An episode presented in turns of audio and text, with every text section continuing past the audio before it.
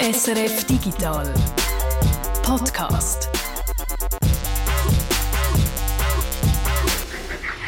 Draussen ist es grau und grusig und es regnet. Aber wir haben einen Trost für euch. Das ist der Digital Podcast. Ja, es ist der 14. Oktober, heute Freitag, und draussen ist so richtig Herbstwetter. Und darum nehmen wir euch mit in dieser Podcast-Folge auf eine kleine Reise. Zuerst reisen wir mit dem Reto auf Lausanne. Dort nimmt er uns mit an einen geheimen Ort, ein hermetisch abgeriegeltes Labor. Und wir begeben uns auf eine Zeitreise und wir treffen den Mr. Click, den Mann, der den Sound vom Mausklick herstellt. Und dann gehen wir zusammen auf Zürich an die ETH. Dort hat nämlich ein Hackathon stattgefunden. Also du meinst einen Hackathon? Nein, das heißt Hackathon. Es ist so ein Wortspiel AI und Hackathon. Bei dem Hackathon geht es eben um KI, es geht um einen Online-Shop mit Daten, wo man versucht, aus diesen Daten herauszufinden, wer beschissen und wer nicht. Alles andere als einfach. Es gibt zum Teil auch ethische Probleme. Und dann zum Schluss reisen wir mit dem Guido in die digitale Welt, eine Welt, die der Guido selber gebaut hat, mit der Unreal Engine 5. Ich bin Tanja Eder. Und ich, der Peter Buchmann.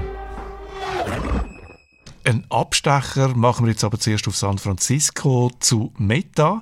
Dort hat nämlich der Mark Zuckerberg die Woche das neue Headset vorgestellt, die Quest Pro.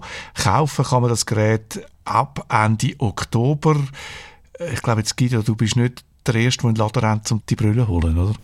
Äh, nein, weil sie ist wahnsinnig teuer, oder? 1500 Dollar äh, aufwärts äh, kostet sie und ähm, hat für das eine Batterielaufzeit von ein bis zwei Stunden, so haben sie gesagt. Also es hat so ein bisschen Specs, die ein bisschen, ein bisschen komisch sind.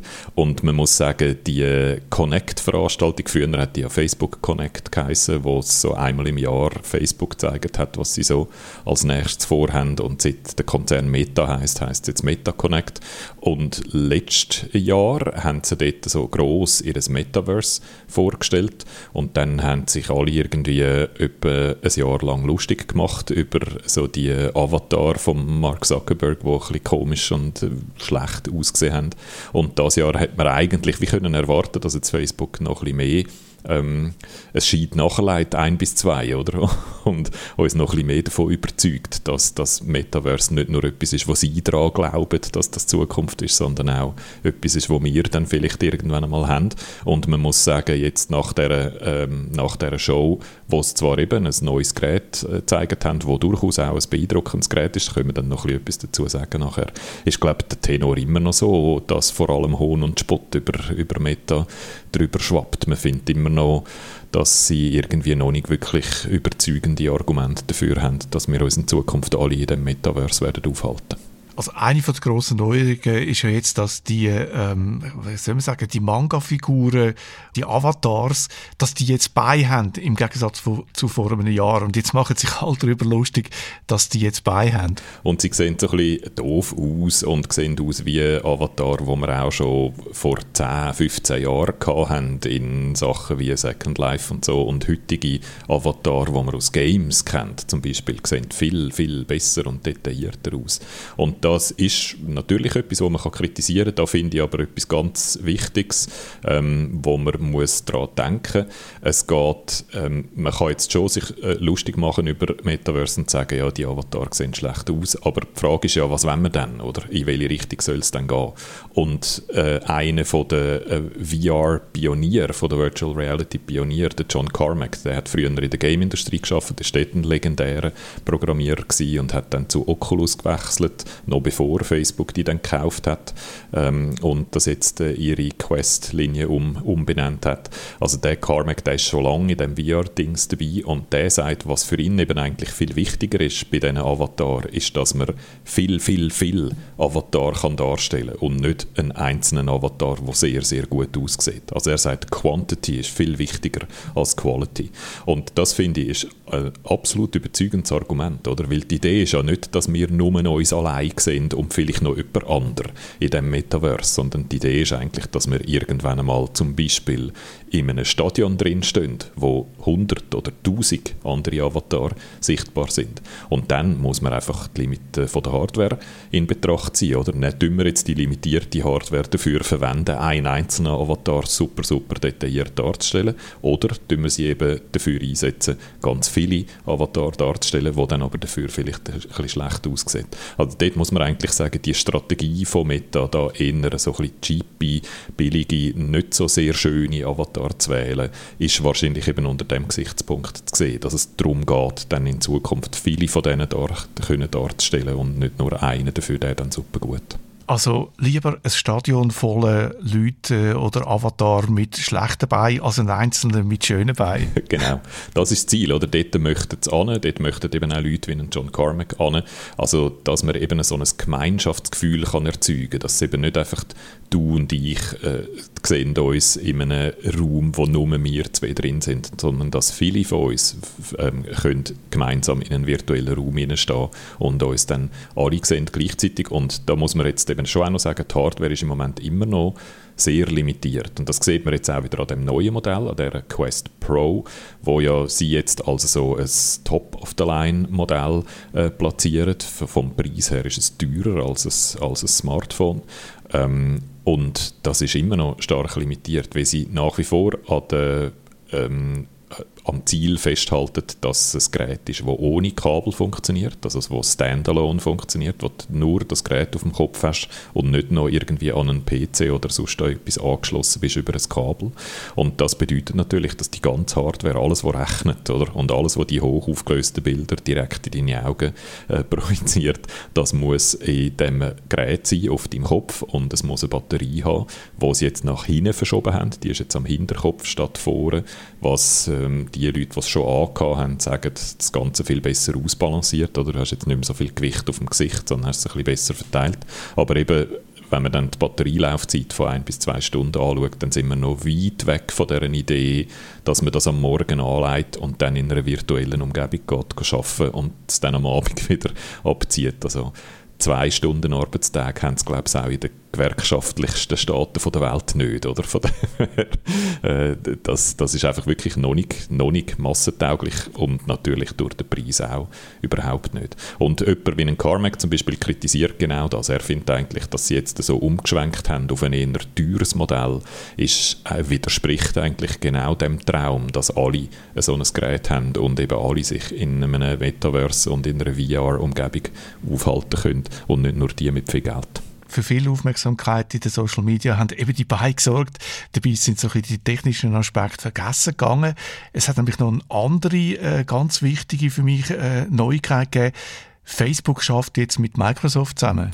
Das finde ich auch wahnsinnig äh, interessant, oder? Und das zeigt eigentlich ähm, auch eine strategische Ausrichtung von beiden eigentlich, von Meta und, und von Microsoft. Microsoft hat ja auch schon vom Metaverse geschwätzt, sogar bevor äh, der Mark Zuckerberg dann alles auf die Karte Metaverse gesetzt hat und sein Unternehmen umbenannt hat in Meta, hat der Satya Nadella auch schon von ähm, Metaverse geschwätzt und sieht es natürlich so ein bisschen eher als ein Ort zum Schaffen.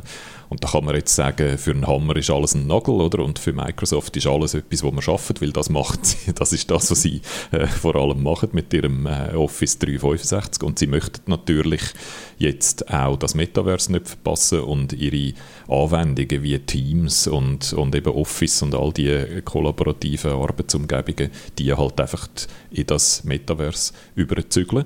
Einerseits und andererseits hat Microsoft selber ja auch mit Virtual bzw. Mixed Reality Brüllen schon länger experimentiert. Ihre HoloLens ist ja auch ein Gerät, wo, wo es schon gibt und wo die Leute schon Anwendungen machen damit und wo auch eher im teuren Bereich ist.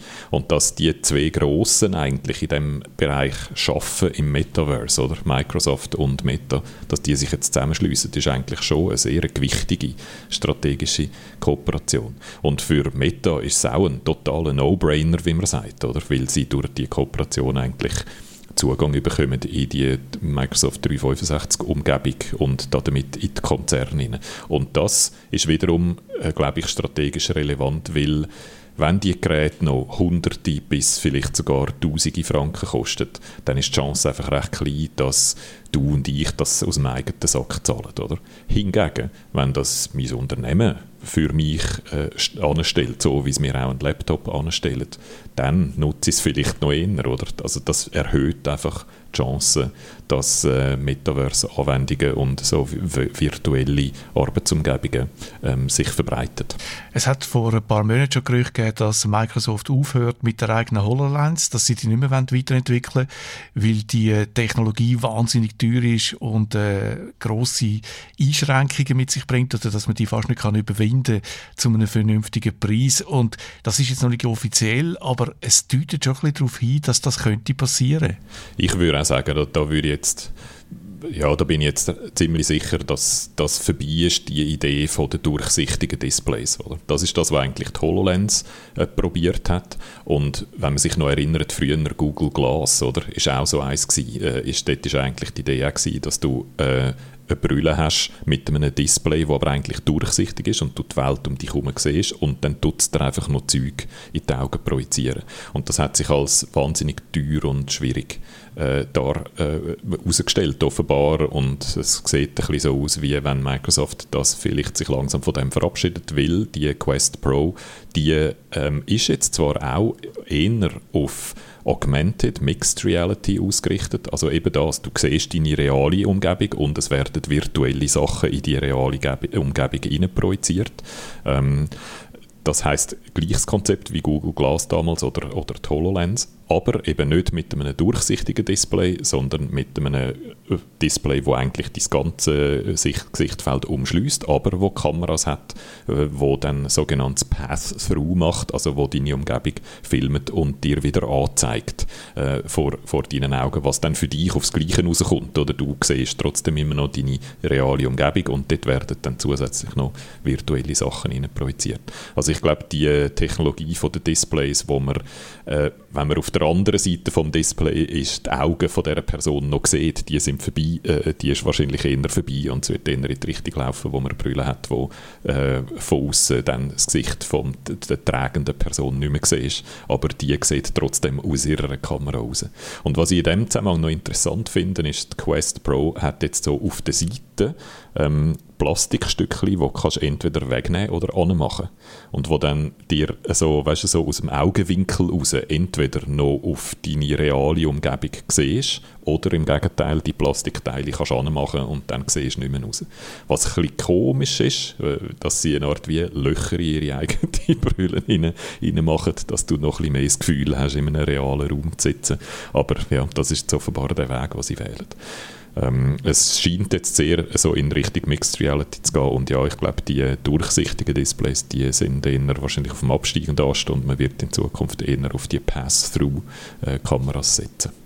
Die Mixed Reality Brille haben natürlich den Vorteil, dass man sie für beides kann brauchen für Virtual Reality, wo man die Umgebung nicht mehr sieht, und gleichzeitig aber auch für Augmented Reality, wo man einfach Gegenstände in seine Umgebung einblendet sieht. Der einzige Nachteil ist, die Qualität dort, äh, von der Umgebung ist natürlich schlechter dargestellt, als wenn man äh, durch das Glas durchschaut, wie das bei der Microsoft HoloLens der Fall ist.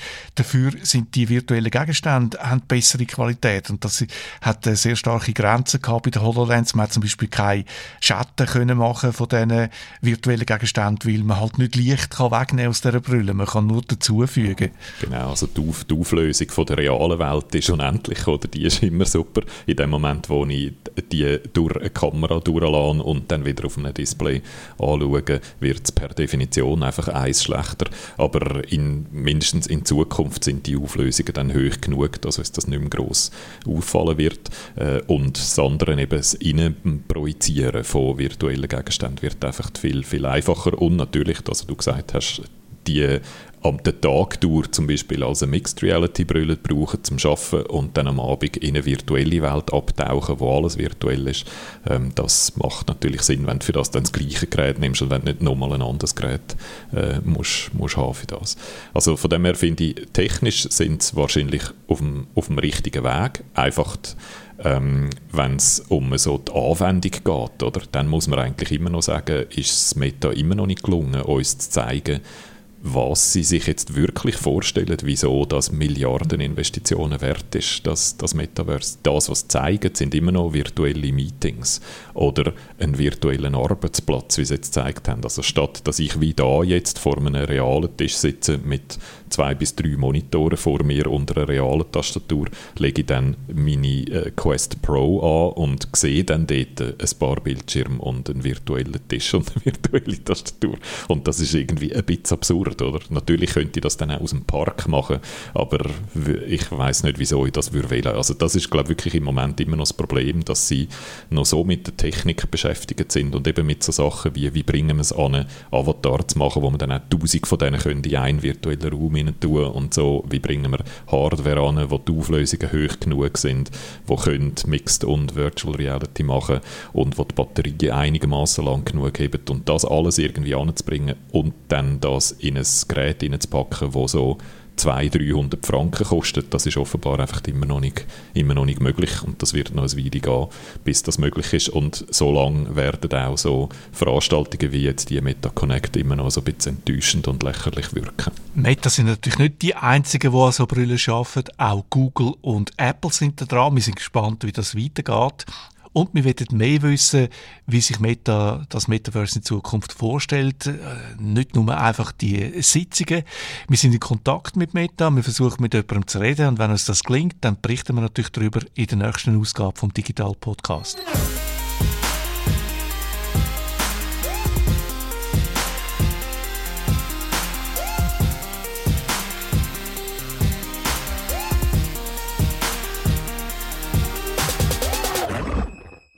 Nach dem Produkt, das scheinbar noch nicht so ganz verhebt, kommen wir jetzt zu einem Produkt, das schon seit Jahren verhebt, und zwar eins aus der Schweiz.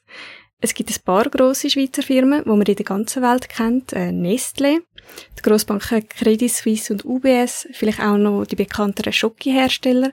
Es sind alles Firmen nicht aus dem IT-Bereich. Da müssen wir ein bisschen länger überlegen, bis unsere globale IT-Firma in den Sinn kommt, wo schweizerisch ist.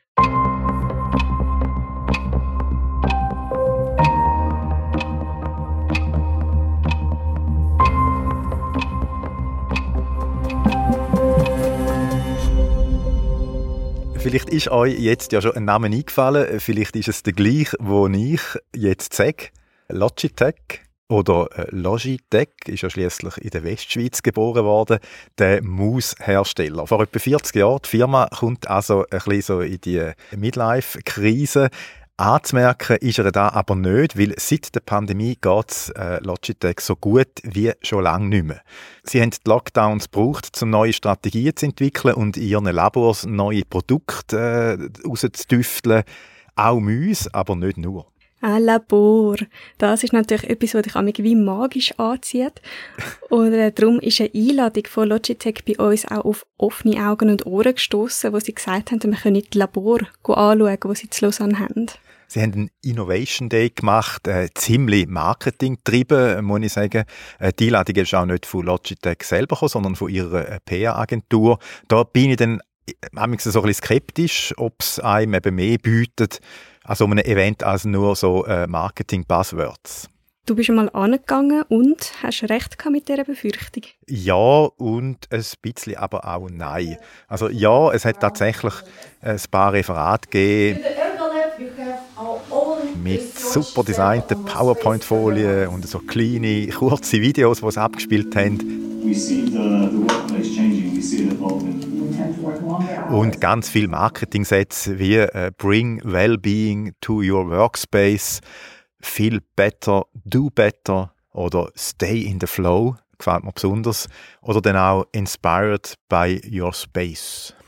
Also das Einzige, was mir da noch für mein Bullshit-Bingo fehlt, äh, Sustainable. Ja klar, alle fünf Minuten ist äh, der Begriff natürlich gekommen. Aber ich habe gesagt, es ist schon nicht so gewesen, dass nur so Marketingbegriffe da ähm, umgeschwirrt sind, weil der Rundgang dann durch die verschiedenen Labor, das war wirklich spannend gewesen.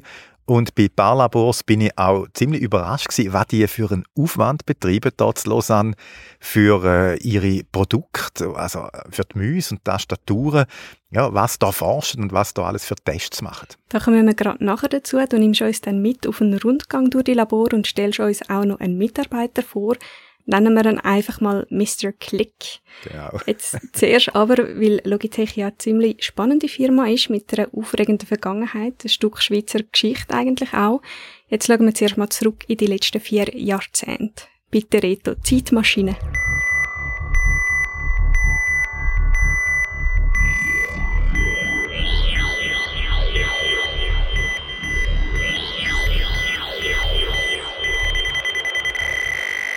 1981 vier junge, also alle unter 30 Elektronikingenieure starten in einem umgebauten Bauernhaus oberhalb von Morsch ein Unternehmen. Heute würde man sagen Start-up. Und zwar will der Daniel Borrell, das ist einer von den vier und so ein bisschen der Chefdenker, der hat über einen Informant aus dem Silicon Valley erfahren, dass es an der ETH Lausanne seit ein paar Jahren an einer Swiss Maus arbeitet. Und weil sie überzeugt sind, dass es mit so etwas könnte durchstarten, haben sie die Maus weiterentwickelt und in wenigen Jahren äh, zur Marktreife gebracht. Und das war eigentlich die Geburt von der Logi-Maus. 1984.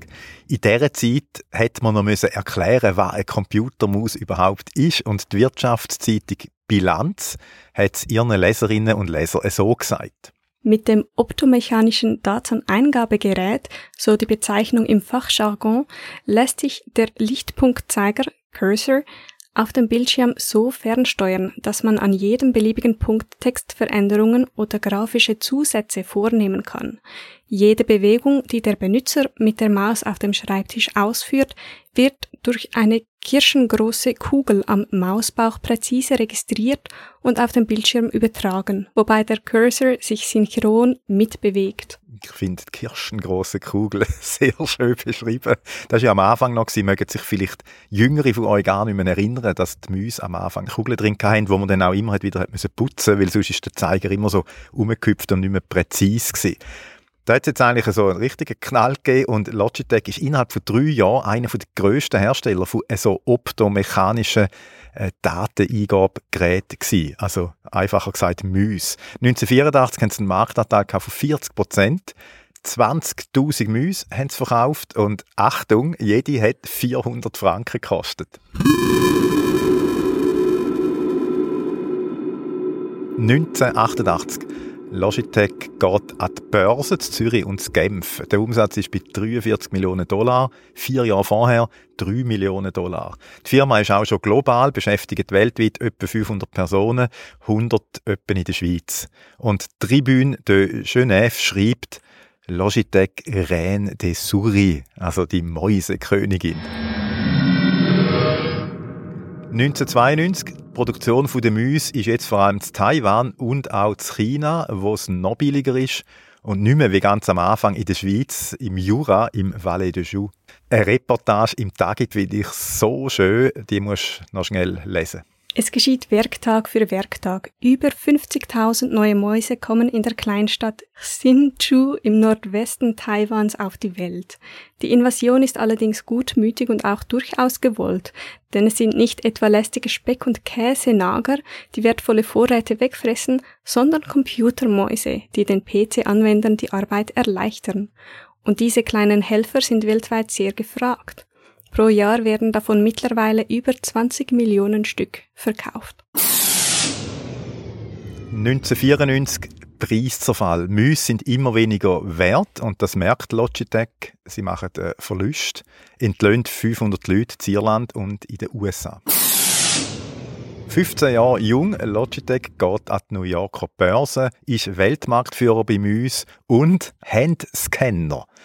Ich kann mich noch erinnern, das sind so relativ klobige Geräte gewesen, wo man so mit der Hand hat können über ein Foto oder einen Text fahren und dann, dann hat es das kennt. Also das hat man mal ein paar Jahre sind die mal recht angesagt äh, gewesen. Kennt man heute glaube ich auch nicht mehr.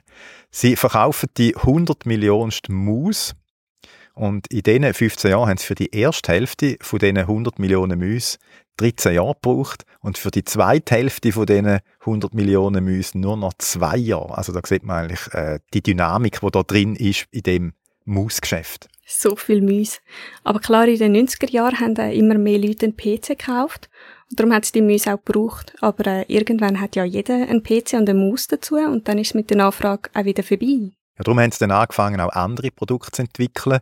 Zum Beispiel der Cyberman, ein Steuergerät zum Gamen in allen drei Dimensionen, 360 Grad also. Man könnte sagen, es ist eine Art Vorläufer von der Nintendo Wii-Controller, also wo man so rumfuchtelt. Und das ist 1997 Im gleichen Jahr haben sie den Trackball gebracht, so einen Tüpfelten, den haben sie optisch abtastet, also die umgekehrte Maus quasi äh, stationär.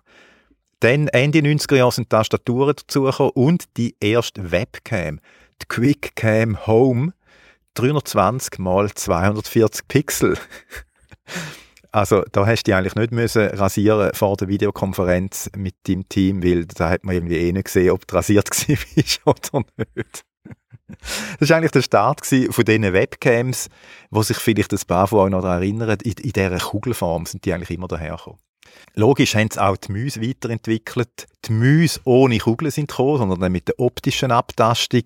Und 2001 dann die erste Maus, die eine optische Abtastung hat und auch drahtlos, ohne Kabel. Also eine Maus ohne Schwanz. Da hat sich durchgesetzt, wie wir wissen, andere Entwicklungen eher nicht. Zum Beispiel die iFeel-Maus.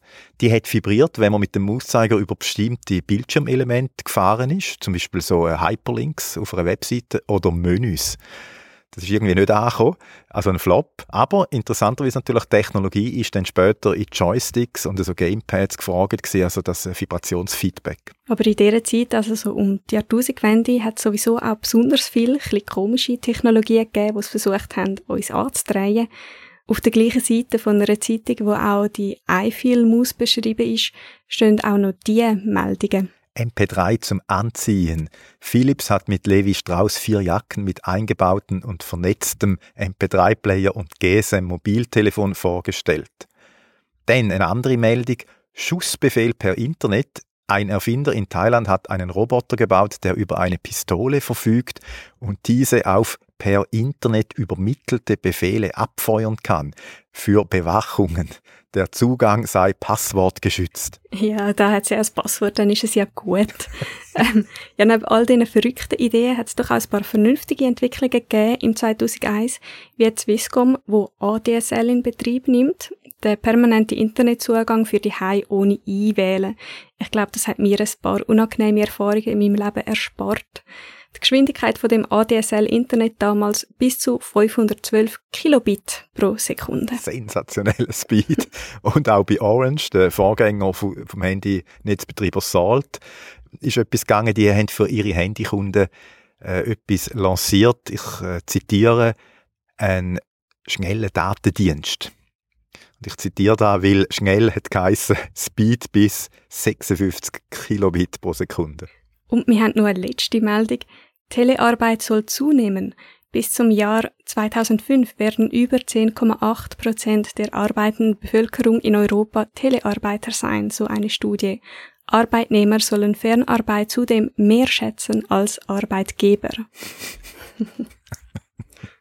Das letzte ja. hat sich bestätigt, ja. Da hat sich auch nicht so wahnsinnig viel entwickelt, habe ich immer das Gefühl. Jetzt sind wir heute bei 10,8. Hm weiß es nicht. Aber Hybrid ist natürlich heute das Schlagwort. Dort mal hat man irgendwie so entweder oder denkt. Also bleibst du entweder die oder bist Telearbeiter, Fernarbeit oder gehst ins Büro. Aber nach einem wilden Jahr 2000 ist ja der große Absturz gekommen. Die Dotcom-Bubble ist platzt und die Folge war eine Krise für die ganze IT-Branche. Ich nehme an, Logitech hat das auch gespürt. Sie haben es auch gespürt, nicht gerade so schnell wie andere aus der Branche. Äh, ja, also die Mäuse haben sich da recht resistent gezeigt gegen die Krise. Erst 2003 hat man dann Schlagzeilen können lesen wie Logitech in der Mäusefalle. Der Grund, sie haben eine Gewinnwarnung rausgegeben.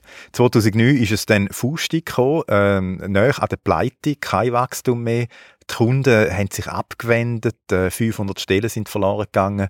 Die Tragödie ist dann auch ein Jahr darauf weitergegangen, grosse Verluste, noch mehr Stellenabbau, also bis etwa 2013 fast 200 Millionen Dollar äh, Verlust. Und dann haben sie eine Wende angelegt, auch wegen dem neuen Markt der Gamer, wo sie zum Beispiel dann auch im Sponsoring aktiv worden sind, also E-Sports. Und kurz vor der Pandemie hat dann der Gamermarkt zum ersten Mal mehr Umsatz generiert für Logitech als die klassischen PC-Produkte, so Mäuse und Tastaturen vor allem. Ja, so eine Gaming-Maus kostet ja schnell mal mehr als 100 Stutz. Gamer sind sehr ein attraktiver Markt für Logitech, das hat man mir auch zu Lausanne äh, gesagt, weil eben da die Bereitschaft, um ein bisschen mehr auszugeben, eh noch da ist, oder? Man will, will Qualitätsprodukt und das muss funktionieren und darum äh, ja, haben sie da, glaube ich, schon aufs richtige Pferd gesetzt. Aber jetzt das erste Mal die Pandemie. Die vorausgesagte Telearbeit wird endlich mal Realität. Und äh, 2021 ein Jahr für Logitech mit einem Spitzenergebnis. Sie haben den Gewinn im Vergleich zum Vorjahr verdoppelt auf etwa 200 Millionen Dollar. Und da eben der Grund wieder Wachstumstrends beim Gaming, Streaming, aber du hast es gesagt, Telearbeit, die ganzen Videokonferenzen, die es jetzt plötzlich gebraucht hat. Beim Umsatz mehr als 5 Milliarden Dollar plus 76 Prozent. Und äh, die Firma gehört durch da jetzt zu den 20 wertvollsten Schweizer Börsenunternehmen. Im September 2022 Logitech stellt eine eigene Spielkonsole vor. Es ist so ein Gerät, das man in der Hand heben kann und wo man via Cloud Spiele kann streamen kann. Da können wir gespannt sein, was da noch alles kommt. Aber jetzt sind wir zuerst mal gespannt auf deinen Besuch in den Labs zu Lausanne. Genau, wo bei der EPFL, also der ETH von der Westschweiz, da hat sich 2010 der Mitgründer von Logitech, der Daniel Borrell, so ein, ein Denkmal gesetzt mit dem wichtigsten Entwicklungszentrum vom Konzern. Äh, das Daniel Borrell Innovation Center. Das ist ein vierstöckiger quadratischer Bau, eher unauffällig. Nebendran hat es noch so einen Container für Corona-Tests und noch andere äh, auch eher unspektakuläre Gebäude. Und zum Ankommen muss man wahrscheinlich etwa die grösstmöglichste Distanz zurücklegen von der Metro- oder Busstation, von der EPFL, bis eben da zu dem Innovation Center. Man muss über den ganzen Campus gehen. Das lohnt sich zwar, man fühlt sich dann auch so richtig jung, weil ganz viele Studentinnen und Studenten, wenn es sonnig ist, was bei mir war, draussen rumhängen. Und mir ist nicht bewusst gewesen, ich bin nicht zum ersten Mal da gewesen, aber äh, ich habe wieder gestaunt, wie groß das DPFL ist. Und äh, es ist dann noch so ein föhniger Tag gewesen. Durch da so ein fantastischer Blick dann auch auf die Berge auf der anderen Seite vom Lac Le Mans. Aber du bist ja nicht in die Höhe aufgestiegen, Gott Aussicht geniessen, sondern du bist abgestiegen in die Tiefe von den Keller. Ich habe eigentlich dann nicht viel von der Sonne gehabt, ja. Äh, zuerst eben noch so ein bisschen den Marketing-Tag, aber nach dem Mittag haben sie dann alle in so kleine Gruppen aufgeteilt und dann sind wir in die Labor wo wirklich die meisten von denen sind im Keller unten. Das ist zum Beispiel das Ergo Lab. Weil wir im Schnitt irgendwie 27 Kilometer zurücklegen mit der Maus pro Jahr, ist es natürlich wichtig, dass es keine Schäden gibt, also Haltungsschäden. Da tun sie dann zum Beispiel einer Testperson an einem Arm ganz viele Sensoren dran. So Aline has lots of sensors on her. Das sind so kleine Kästchen und die messen dann, wie sich die Muskeln bewegen oder auch vertrüllen. Also wie das die Belastung ist in den Fingern, beim Klicken und so weiter. Da sieht man dann alles in Echtzeit auf dem Monitor und kann das so loggen und je nachdem eben vielleicht eine Maus, die man gerade am entwickeln ist, irgendwie anders designen, dass gewisse Belastungen weniger ähm, passieren. Dann sind wir ins Design Lab. Da hat mich fasziniert, dass so die Geburt von einer Maus immer noch mit einer Zeichnung auf Hand passiert. Also das muss nicht unbedingt auf Papier sein, aber auf einem Tablet. Aber eben nicht direkt in einem 3D-CAD-Programm, was ich jetzt so erwartet hätte. Also die ersten Entwürfe sind wirklich einfach von Hand gezeichnet. Und dann machen sie Modell daraus, also so Spezialmaterialien, wo man gut schleifen kann. Und äh, da kommen immer mehr Prototypen. 3D-Druck ist natürlich auch ein äh, Thema und so Lasercutter, um eben die ersten Modelle mal äh, bauen von diesen Mäusen. Also das klingt wie ein absoluter Traum für alle Bastler und Maker. Sehr, da hat es ganz viele Werkstätten und eben Labs. Und ein Traum für, ich würde sagen, Hardcore-Ingenieure sind dann die beiden Kammern im RF Lab, also Radio Frequency ist RF. Da sind äh, zwei Räume äh, drin mit so eben Kammern, sagt man denen, äh, Chambers. Die sind mit so Absorber ausgekleidet gewesen, also Schaumstoff ähnlich, so Pyramidenspitzen an allen Wänden, an der Decke und so weiter, dass kein Funk von außen kann. Und darum können sie dann da drin verschiedene Tests machen, ob zum Beispiel eine Maus Grenzwert beim Funken einhaltet oder eben drüber ist, oder ob ein Handy, wo im Raum liegt, die Verbindung stört von der Maus zum Computer und so weiter. Also sehr äh, beeindruckend und ganz viele so äh, Messgerät, wo wahrscheinlich jedes irgendwie 50.000 äh, Franken kostet. Definitiv der Maker-Traum, finde ich dann aber, ist im äh, letzten Lab gewesen, im sogenannten Tracking Lab. Auch da wieder viel Messgeräte, aber ganz speziell. Die meisten haben es nämlich selber gebaut, weil du so etwas gar nicht kannst im Markt kaufen. Da tun sie zum Beispiel die Infrarotsensoren messen von den Mäusen oder die Schalter, also die Schalter, die so klicken, wenn man auf die Maus eben klickt. Also da schauen jetzt die Mäuse an Neuentwicklungen, ob die Sensoren funktionieren und testen auch umgekehrt neue Sensoren, die auf den Markt kommen. Sie können zum Beispiel extrem starke G-Kräfte auf eine Maus loslassen und schauen, ob sie dann noch tut, weil offenbar können die Gravitationskräfte recht groß sein, zum Beispiel bei Gamer, wo die, äh, die Maus nur ganz kurze Distanzen bewegt, aber sehr schnell beschleunigen. Und das können sie dann äh, simulieren. Oder zum Beispiel auch können sie simulieren, dass die Maus über 12 Meter pro Sekunde schnell fährt. Das ist auch so eine spezielle Einrichtung, so eine Art Katapult. Und da können sie dann eben schauen, ob die optische Abtastung immer noch funktioniert, wenn die Maus sehr schnell über eine Oberfläche ähm, fährt oder gezogen wird. Es klingt fast wie bei der Formel 1. Es ist eigentlich wirklich so, äh, äh die Maus als Sportwagen, was da macht, ja. Und äh, das Stichwort Gamer, äh, da ist eben auch besonders wichtig äh, Switches, also Schalter. Da denkt man eigentlich, ja, das ist ja nur ein Teil, oder? Da muss halt rein, damit man da kann auswählen kann. Irgendwie unwichtig, aber das Gegenteil ist eben der Fall. Für die Entwicklung vom Schalter haben sie einen eigenen Ingenieur.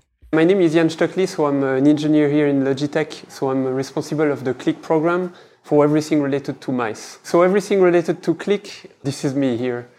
I worked on like production challenges, but also on new developments and also qualifications, processes, etc. So everything related to Click.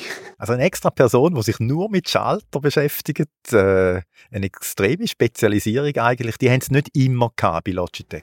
Things are getting more complex every, every time. So now we have some some people dedicated for 2D sensors. We also have people dedicated to scrolling And we found out that having someone that is dedicated makes it that uh, there is a better synchronization and there is overall uh, faster progress on technologies. Und jetzt reden wir mit dem Jan Stöckli, sagen wir doch mal Mr. Click bei Logitech, über den Click. When we started building mice, it was fairly easy, I would say. You would buy a switch from the market, whatever was available at that time, and you will try to build a product around it. Over the years, it evolved. So uh, Logitech has been pushing for specific switches, for specific specification around the switches. And we also have learned a lot on how to bring the switch inside our mice and build a mice that works well with that switch.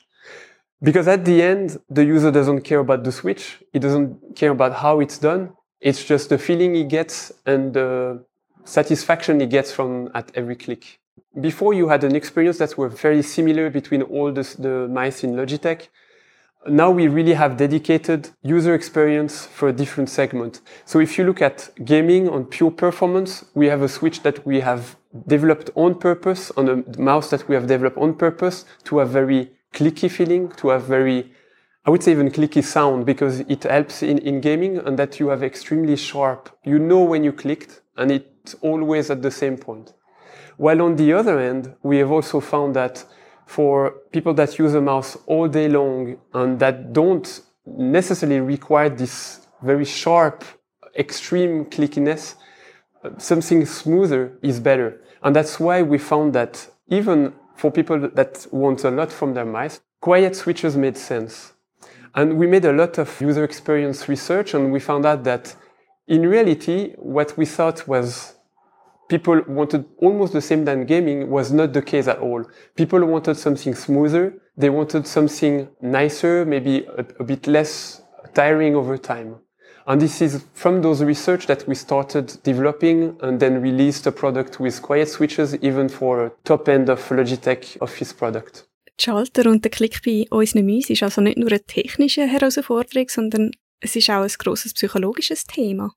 Der Jan sagt, ja, definitiv, da ist es. The human is basically accounting for every type of input and putting them all together to get the sensation or the emotion it's, build, building around it.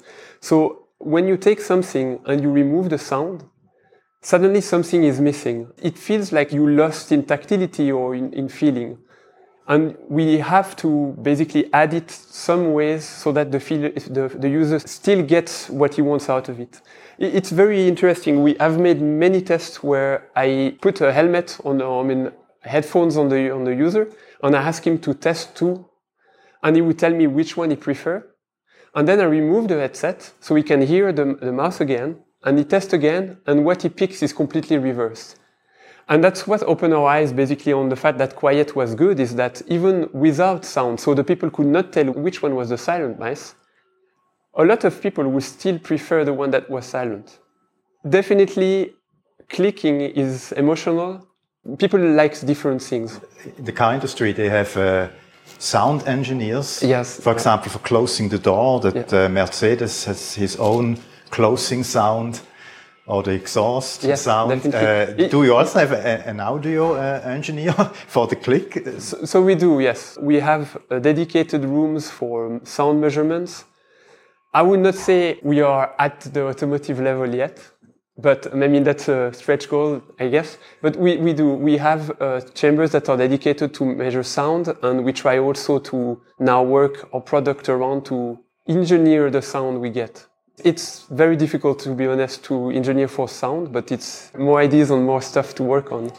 Is there a typical Logitech click and a typical Apple mouse click or Microsoft mouse click? So I cannot say for, for the others, but uh, for, for Logitech, for sure, we have uh, a set of parameters that we really aim for so that we reach some kind of signature click for Logitech. I think we are at- maybe at the beginning of this, and I hope we will be able to do a lot more in the future, but yeah, this, this is definitely something we're working on.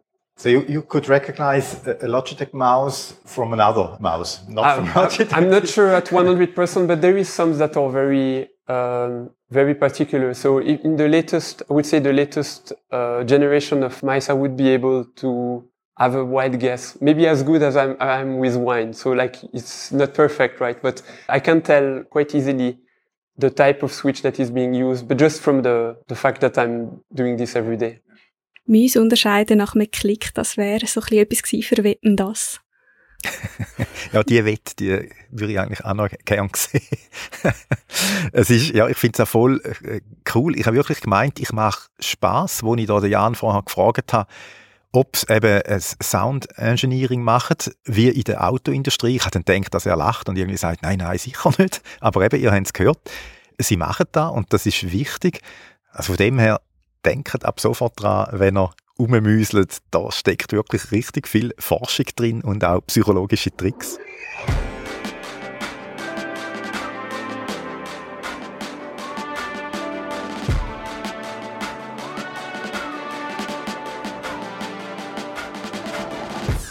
Und jetzt geht von der EPFL an die ETH. Dort hat nämlich ein Hackathon stattgefunden, ein AI-Hackathon. Und der Peter ist sich das anschauen.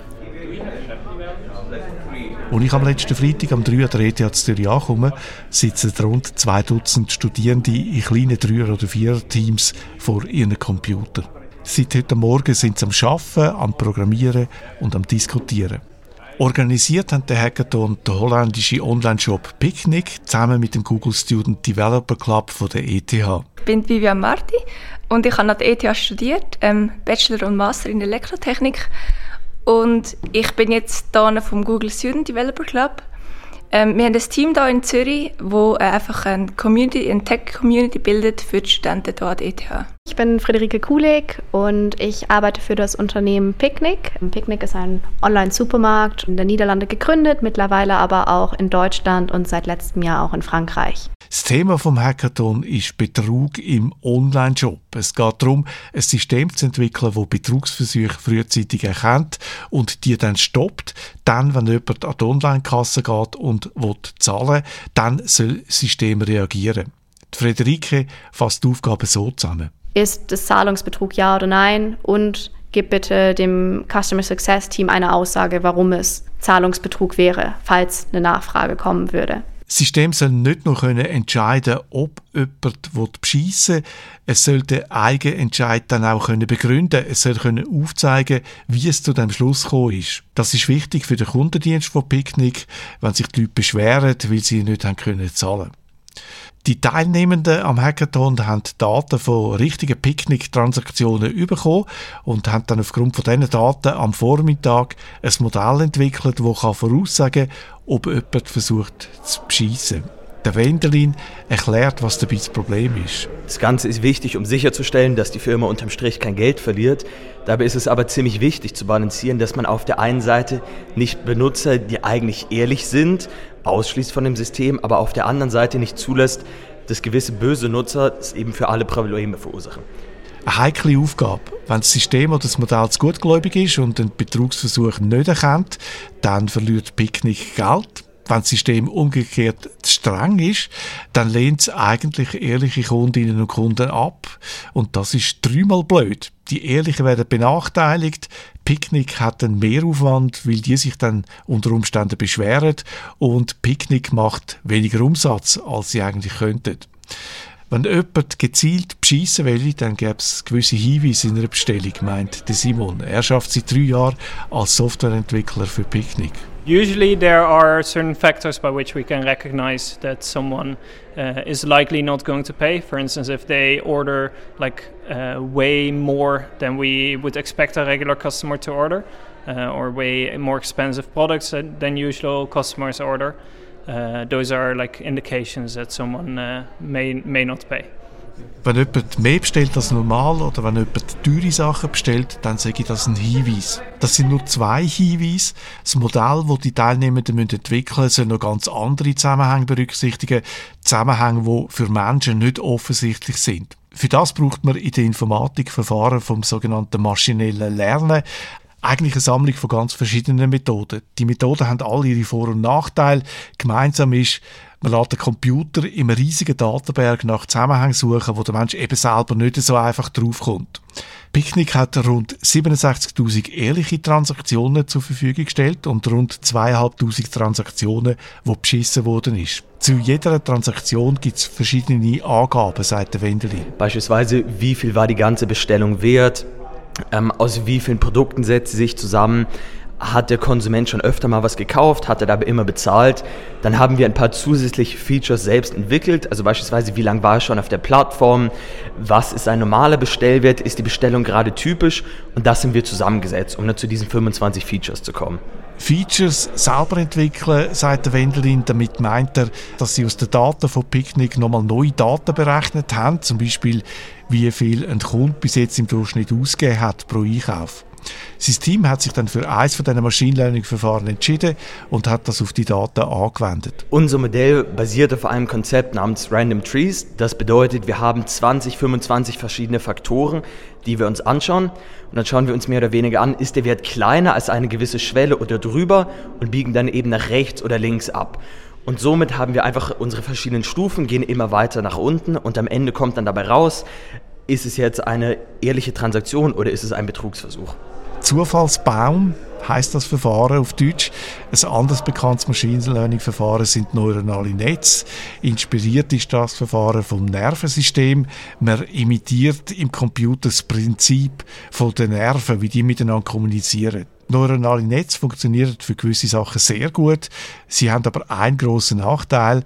Man versteht am Schluss nicht mehr, wie ein Entscheid zustande gekommen ist. Beim Zufallsbaum ist das anders. Da sieht man am Schluss, wie der Computer zum Resultat gekommen ist. Und das ist entscheidend für die zweite Aufgabe, wo Teams am Nachmittag am Arbeiten sind. Im zweiten Teil des Workshops haben wir uns dann angeschaut, wie können wir die Entscheidungen, die unser Programm getroffen hat, eigentlich erklären sodass wir nicht nur eine schwarze Box haben, aus der irgendwelche magischen Instruktionen herauskommen, sondern dass wir wirklich schauen können, auf der Basis welcher Faktoren sind wir zu diesem Resultat gekommen, wo haben wir vielleicht Fehler gemacht, sodass im Notfall auch noch einmal ein Mensch drüber schauen kann und das Ergebnis der Prognose vielleicht anpassen kann. Die Aufgabe war ja, dass die Leute vom Kundendienst bei Picknick nachvollziehen können, warum ein Einkauf vom System abgelehnt worden ist. Wenn ein Mensch an einem endgültigen Entscheid beteiligt ist, dann kann man unter Umständen vermeiden, dass ehrliche Leute vom System systematisch ausgrenzt werden. Ein ethisches Problem und Ethik ist im Zusammenhang mit Verfahren von der künstlichen Intelligenz natürlich ein zentrales Thema. Friederike gibt ein Beispiel. Was ja oft diskutiert worden ist in dem Bezug, sind vielleicht auch Sachen wie, wo wohnt jemand, in welcher Region wohnt jemand. Und das wäre natürlich schon Schwierigkeiten, ähm, wenn man darauf basierend das Modell einfach auslegt oder darauf seine Schlüsse zieht. Also das sind so grundsätzlich Sachen, die natürlich spannend wären, mal zu diskutieren, auch in so einer Studierendengruppe. Darf man das, darf man das nicht machen?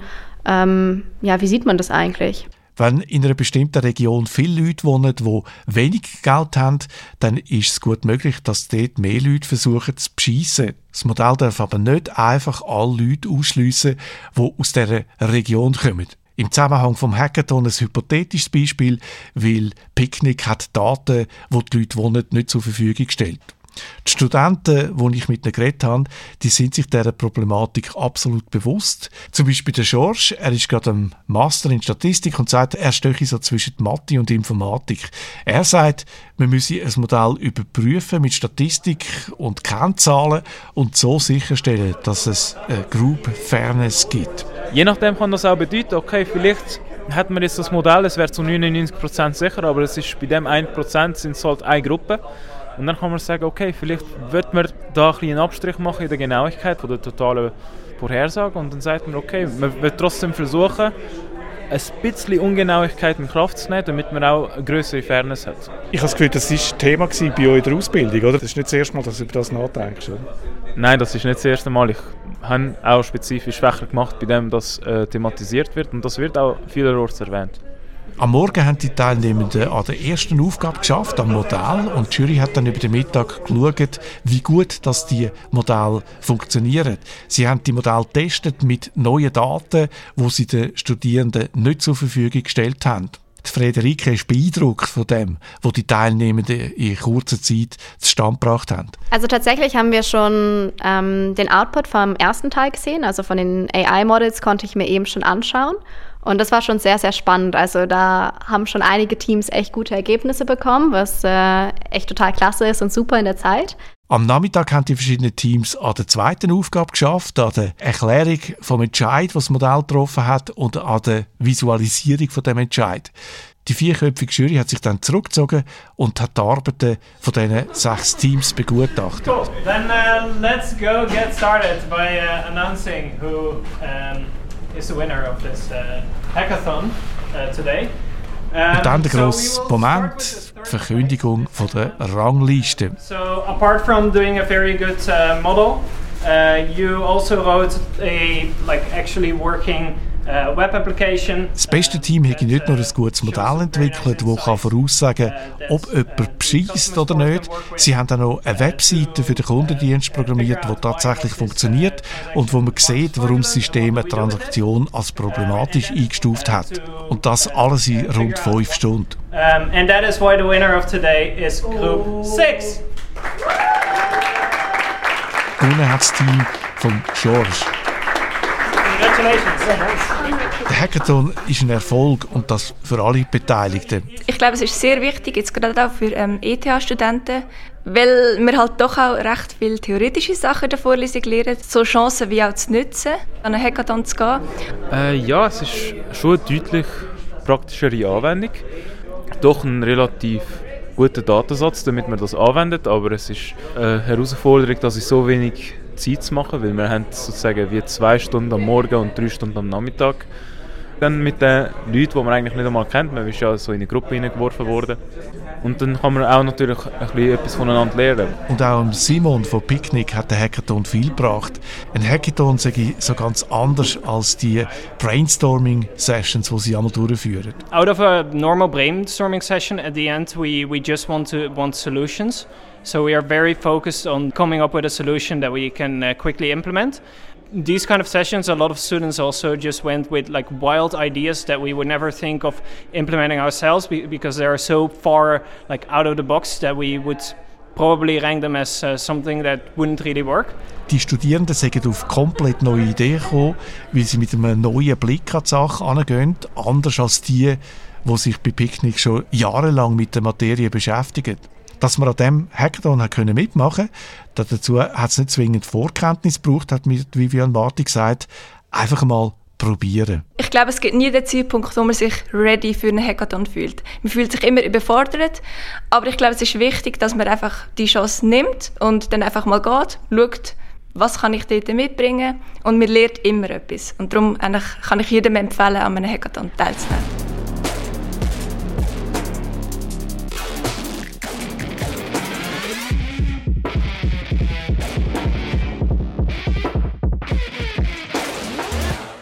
In der letzten Ausgabe vom Podcast hat Jürg erzählt, wie Technologien, die man aus Games kennt, wie die jetzt Einzug halten in der Filmindustrie, in der Filmproduktion. Wir haben euch versprochen, der Guido tut das ausprobieren und baut selber eine virtuelle Welt auf mit der Technologie, mit der Unreal Engine. Und das hast du gemacht, Guido, am letzten Montagabend. Genau, die Zielsetzung war so, gewesen, in zwei Stunden einfach mal schauen, wie weit dass man so kommt als, als blutiger Anfänger. Weil der Hintergrund ist eigentlich, dass die Engines nicht nur einfach besser werden in der, äh, in der Qualität der Darstellung, oder, sondern dass sie eigentlich auch einfacher zum Bedienen sollten werden, oder? Dass eben nicht mehr nur total extrem gut ausgebildete Spezialistinnen und Spezialisten das Zeug können bedienen, sondern dass eben auch jemand, der anfängt zu filmen, zum Beispiel, dann kann überlegen, ja, was mache ich jetzt, oder renne ich jetzt als erstes in den Laden und kaufe eine Kamera und gehe dann mit dieser Kamera in meinem Garten Zeug filmen, oder äh, tue ich eben die Unreal Engine oder eine andere Engine installieren und dort mal eine Welt drin bauen und dann dort drin sozusagen virtuell einen, Film anfangen machen. Und das steht und fällt natürlich damit, äh, wie simpel die Software ist. Oder? Das ist so ein bisschen der Hintergedanke von dem, von dem Experiment. Und äh, das Ziel, das ich mir gesetzt habe, hat dann eigentlich auch nichts mit Game zu tun, sondern ich habe einfach mal ein Stückchen Welt und Welt muss man da in grossen Anführungszeichen setzen, ist ganz klein, es ist mehr so ein, ein, äh, ein, ein Stückchen Landschaft äh, äh, bauen wo man dann später zum Beispiel noch könnte dann entweder eben eine Game-Logik reinbauen oder einen virtuellen Schauspielerin drin hineinsetzen und einen, einen Film machen damit. Also eigentlich so der erste Schritt dazu.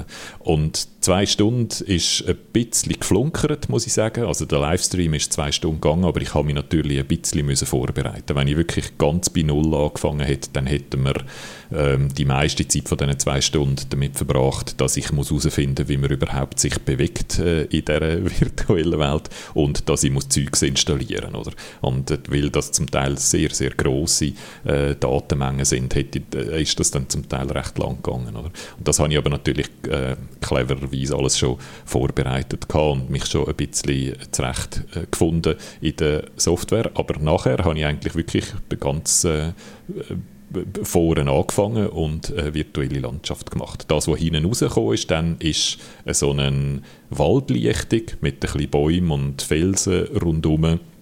In der Mitte von dieser Waldlichtung hat es einen, äh, ein, ein, ja, ein See, ist jetzt übertrieben, sagen wir ein Tümpel, und neben dem Tümpel steht so, eine, so ein, ein kleiner Backer. Das ist, das ist das, was ich dann schlussendlich hatte, am Schluss von diesen zwei Stunden. Und mit dem Bagger hast du rumfahren Nein, der steht nur statisch, statisch dort, es gibt keine Interaktion und nichts von dem ist irgendwie interaktiv, sondern alles ist einfach mal dort, sieht einigermaßen anständig aus und ist beleuchtet und das ist so das, was man anbringt in zwei Stunden. Wie groß wäre der Aufwand, wenn man das jetzt noch animieren will? Riesig, weil dann muss man anfangen, Logik hineinbauen. Oder? Logik hat es jetzt noch nichts. Es hat auch keine Spielfigur oder so, wo man bewegen kann und wo irgendwie interagiert mit dieser Landschaft. Nur schon so simple Sachen wie, kann meine Spielfigur überhaupt ähm, dort durchlaufen, oder? Oder rutscht sie ab oder geht sie in ein Loch, das ich nicht zugepflastert habe. All so Sachen muss man dann, muss man dann alles noch drin bauen und dann kommt noch eben so etwas wie eine Interaktion, Sachen, die animiert sind, Sachen, die sich bewegen, Sachen, wo kann eine Spielfigur dann etwas machen damit und dann passiert etwas. All die ganze Logik, das ist dann Game-Logik, oder? Und all das habe ich, äh, äh ist unmöglich, das auch in, so, in diesen ersten paar Stunden zu schaffen die äh, Gegenstände, die du jetzt da gezeigt hast, der Backer und die, die Bäume zum Beispiel, die sind ja in einer Bibliothek. Wie groß ist die Bibliothek? Hast du etwas gesucht, was du dort nicht gefunden hast? Die ist riesig. Ja. Ich muss vielleicht, bevor wir auf die Gegenstände gehen, schnell nochmal so ein bisschen den Grundprozess beschreiben, was ich dann genau gemacht habe in diesen zwei Stunden. Oder? Und es sind eigentlich drei Schritte, glaube ich, kann man zusammenfassen. Der erste Schritt ist einfach mal den Boden zu machen, sozusagen. Also wo, hat, wo ist es flach, wo hat es Hügel, ähm, wie ist einfach so grundsätzlich die Form vom Boden und wie sieht der Boden aus.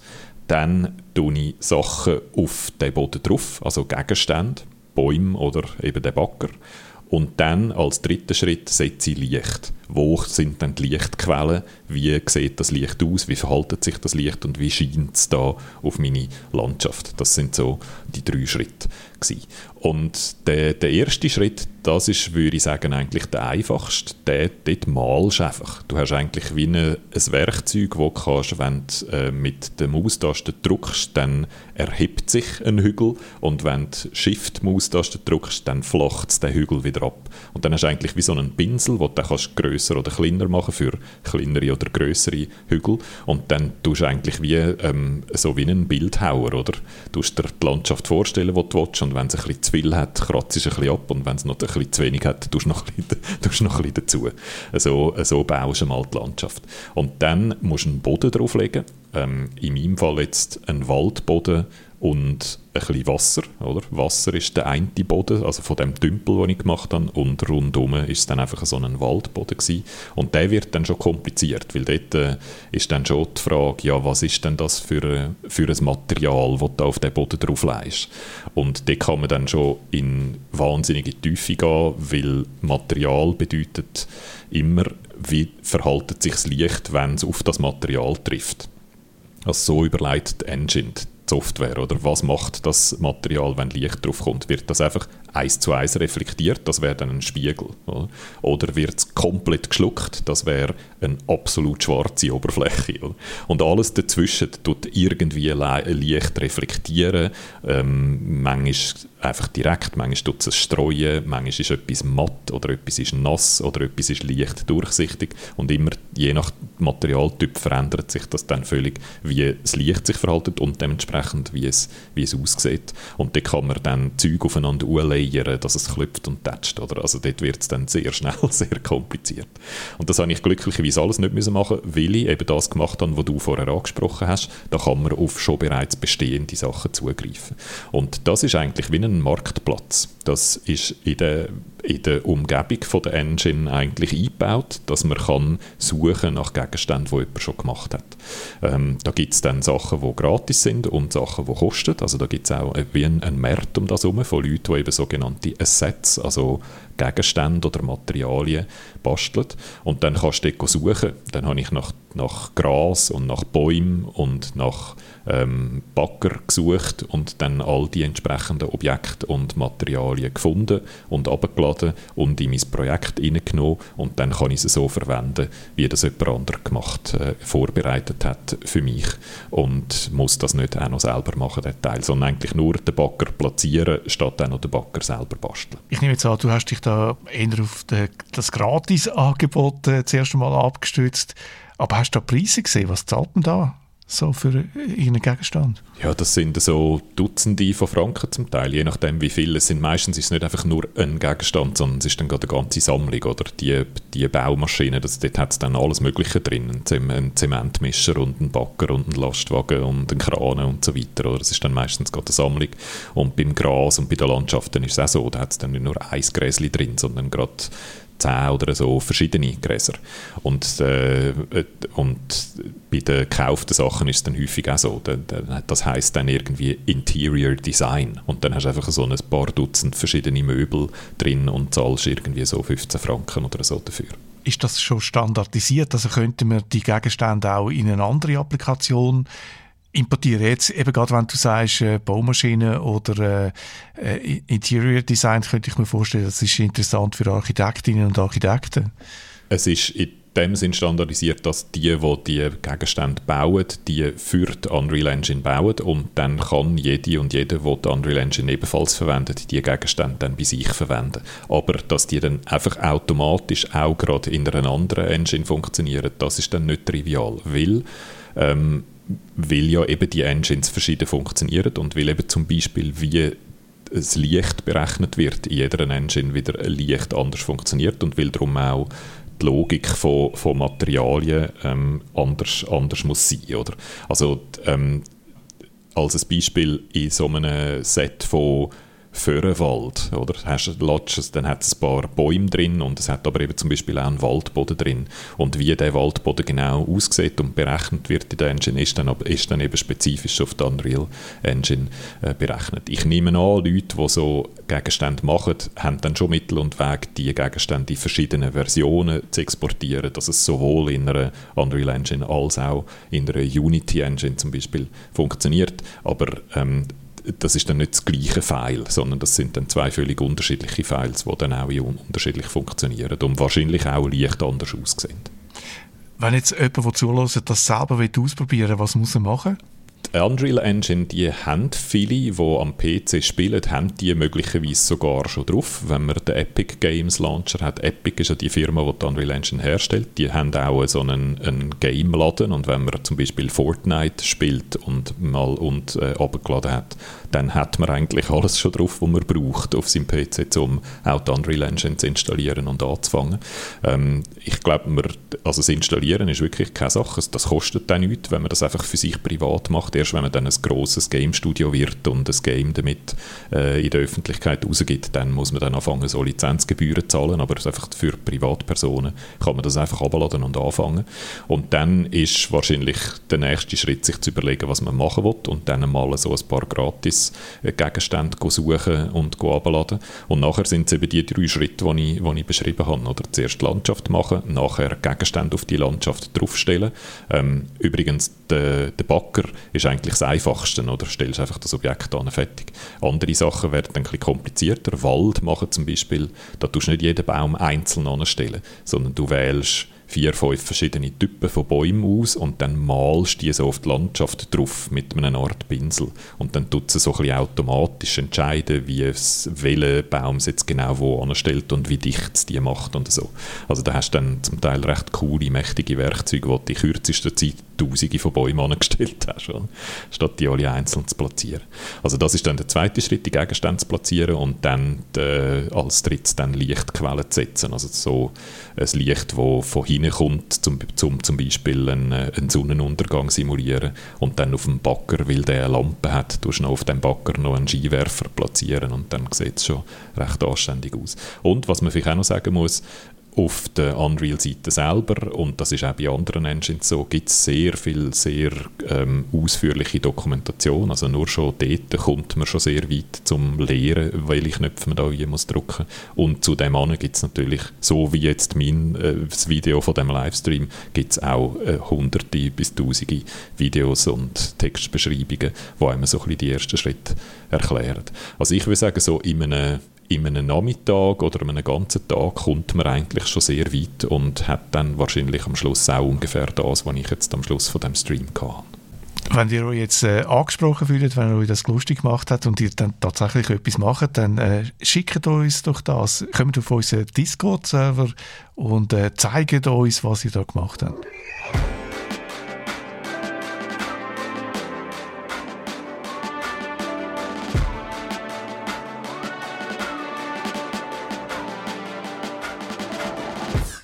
Zum Schluss werfen wir noch einen Blick auf Liechtenstein. Die haben nämlich etwas geschafft, was wir Schweizer seit Jahren und Jahrzehnten probieren. Die haben nämlich jetzt ein elektronisches Patientendossier.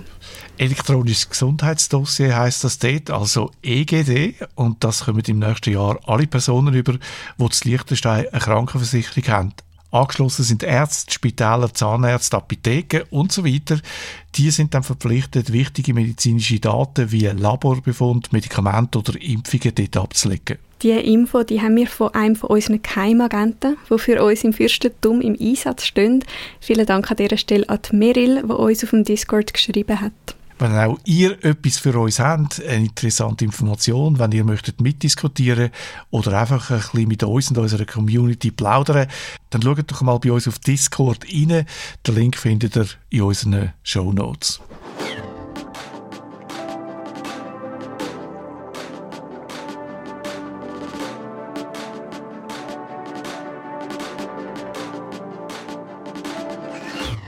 So, jetzt sind wir wieder zurück von unserem Reisli, zurück in unserem Studio oder in eurem Wohnzimmer. Mal schauen, was wir in unserem Reisekoffer so für Souvenir mitgenommen haben. Im Silicon Valley haben wir vom Zuckerberg Bei bekommen. Dann haben wir in Lausanne eine Maus bekommen, die den perfekten Klick-Akzent beim Mr. Click gelernt hat. Und am Schluss haben wir auf dem Hackathon an der ETH noch Gemüse posten ohne dass wir von der AI diskriminiert worden sind. Schade ist die Reise schon vorbei. Was mir nach einer Reise immer gegen die Wehmut hilft, ist schon die nächste Reise planen. Ja, der nächste Podcast kommt zum Glück schon am nächsten Freitag zu einer Verlesung wie ein Schweizer Uhrwerk. Oder wie eine Atomuhr. Um das geht es nämlich in unserem nächsten Podcast, um eine neue Mini-Atomuhr auf einem Chip aus der Schweiz. Atomuhren, die in Zukunft so genau sind, dass man sogar Gravitation messen kann. Ja, und meine Uhr sagt mir, dass es jetzt Zeit ist, den Podcast abzuschließen. Tschüss zusammen. Ade miteinander.